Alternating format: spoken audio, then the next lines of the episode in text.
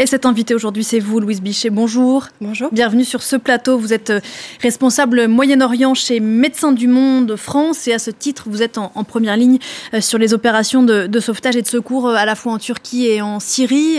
D'abord, quelles sont vos, nouvelles du terrain?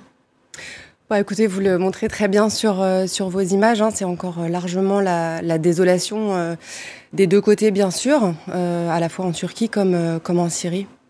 Euh, Damien Coquet le disait euh, à l'instant, il y a euh, à peu près 10 000 blessés à l'heure où l'on se parle. De quoi 10 000 personnes décédées.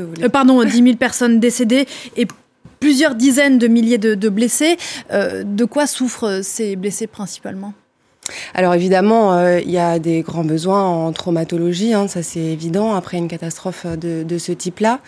Euh, et puis là, on est déjà bientôt 48 heures euh, après le après le choc, hein, donc euh, enfin plus de 48 heures. Donc il y a, des besoins énormes en soins de santé primaires relativement classiques. Et puis après, l'hiver est très rude. donc les gens ont froid, les gens ont déjà faim pour certains, notamment en Syrie. Voilà, pour vous donner une indication, hein, il y a énormément de personnes qui, qui ont dormi dans leur voiture hein, déjà depuis, depuis deux nuits, aussi parce qu'ils ont extrêmement peur, au-delà du fait que certains n'ont plus d'abri. Euh, donc c'est des conditions qui sont aussi très difficiles et qui, et qui compliquent euh, évidemment euh, les secours d'une manière générale. Alors comment ça se passe pour une ONG comme la vôtre, Médecins du Monde? Vous l'avez dit, on est, on est 48 heures après le premier séisme et puis on, l'a dit dans le journal, il y a eu des dizaines voire des centaines de répliques depuis. Comment est-ce qu'on travaille dans ces moments-là? Alors, il faut forcément, hein, il y, a toujours une évaluation des besoins euh, qui, se fait euh, tout de suite, même s'il y a des choses qu'on sait déjà, euh, comme je vous le disais sur les questions de traumatologie ou les questions de, froid, les questions hivernales. Ça, il n'y a pas de, doute. Après, sur l'évaluation des besoins, il faut aller vite pour recenser les structures de santé qui sont encore debout et celles qui se sont effondrées. Hein. Médecins du Monde, on a aussi des structures qui sont qui sont tombées. en termes d'équipe médicale, qui est encore disponible à même de travailler avec des équipes qui parfois euh, sont touchées elles-mêmes, ont perdu des proches euh, et qui pourtant euh, restent très engagées. Hein. Ils sont quand même en, en mesure de, de, de, de, démarrer là aussi tout de suite la, réponse opérationnelle. donc ça, ça fait partie de, de l'évaluation première des, des, premières heures. Après, voilà, il y a des choses là aussi qu'on connaît déjà parce qu'on connaît la situation. Médecins du Monde est présent en Turquie et en Syrie depuis de nombreuses années déjà. Donc ça, c'est déterminant en fait pour être réactif et très très efficace tout de suite dans la dans la réponse.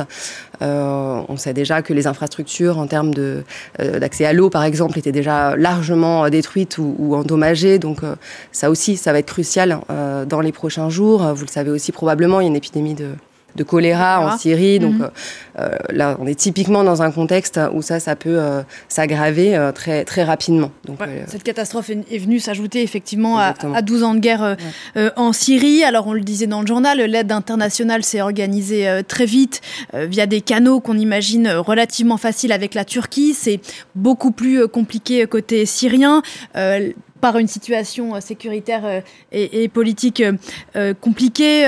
Hormis Alep, la plupart des zones frappées par le séisme échappent à l'autorité de Damas. On pense notamment à la question d'Idleb. Est-ce que vous, par exemple, vos équipes ont accès à cette région ou accès aux, régions qui ne sont pas sous le contrôle de, l'État syrien aujourd'hui? Oui, alors comme je vous le disais, euh, Médecins du Monde est présent en, Syrie depuis de, de nombreuses années. Vous n'aviez jamais quitté la Syrie? Euh, donc on a Médecins du Monde euh, Turquie, Médecins du Monde France, Médecins du Monde Espagne qui, euh, sont présents là encore dans différentes zones sous contrôle turc, sous contrôle kurde, sous contrôle effectivement rebelle ou du gouvernement syrien. Donc ça donne effectivement un, panel et une capacité d'action là qui est, déterminante dans ce, type de contexte, ça c'est certain. donc on a des équipes qui sont déjà en mesure de répondre. après, il y a toute une complexité sur l'acheminement de l'aide. Concrètement On va le regarder euh, sur la carte. Il y a aujourd'hui un seul point de passage entre euh, la Turquie et la Syrie. C'est le point de passage de Bab al-Awa. Et encore, la Russie met la pression depuis un moment pour que ce point de passage soit fermé, voilà, pour qu'on se rende compte. Et cette région du point de passage est précisément celle qui a été particulièrement touchée, c'est ça? Oui, tout à fait. Alors on a des informations qui sont encore parfois contradictoires hein, sur mhm. Bab el Hawa et la possibilité de faire véritablement, est-ce que les, les, les, éléments, le matériel passent et Parce que la, zone a été, a été, a été elle-même largement endommagée, exactement.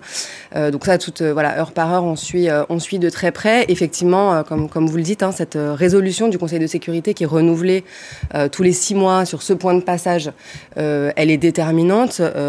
là, dans, dans ce qu'il faut souhaiter dans ce type de contexte, c'est voilà, la, mise de côté de toute considération euh, politique, de tout projet euh, militaire pour se concentrer sur les besoins humanitaires des populations, demander l'accès humanitaire euh, sans condition, de manière à ce qu'on puisse atteindre et travailler pour les populations les plus vulnérables et les plus touchées dans toutes les zones concernées. Ouais, la question qu'on se pose aujourd'hui, c'est est-ce que le régime syrien est en mesure de faire preuve effectivement de cette ouverture vis-à-vis de ces, de ces régions qu'il ne contrôle pas? Tout à fait. Les déclarations sont plutôt positive hein, depuis euh, hier. Il faudra voir concrètement ce que ça donne euh, sur le terrain et ce que ce, qu'on peut euh, voilà dans la réalité réussir à faire. En tout cas, si ce point de passage là dont on parlait est fermé ou en tout cas plus accessible, là, ça devient très compliqué. Tout à fait.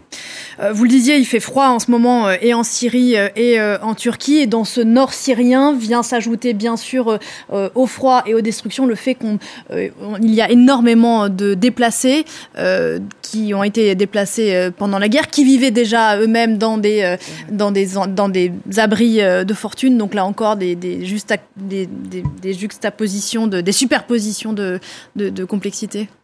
Oui, exactement. Hein. euh, on, est déjà, euh, vous le dites euh, très bien, dans une situation qui est très difficile, avec des besoins primaires qui sont pas forcément répondus.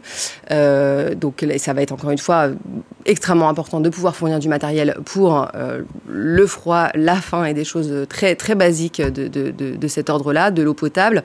il y a aussi un type d'intervention qui est, extrêmement important, surtout après ce type de catastrophe qui là encore effectivement se superpose c'est les questions de santé mentale et de, soutien psychosocial.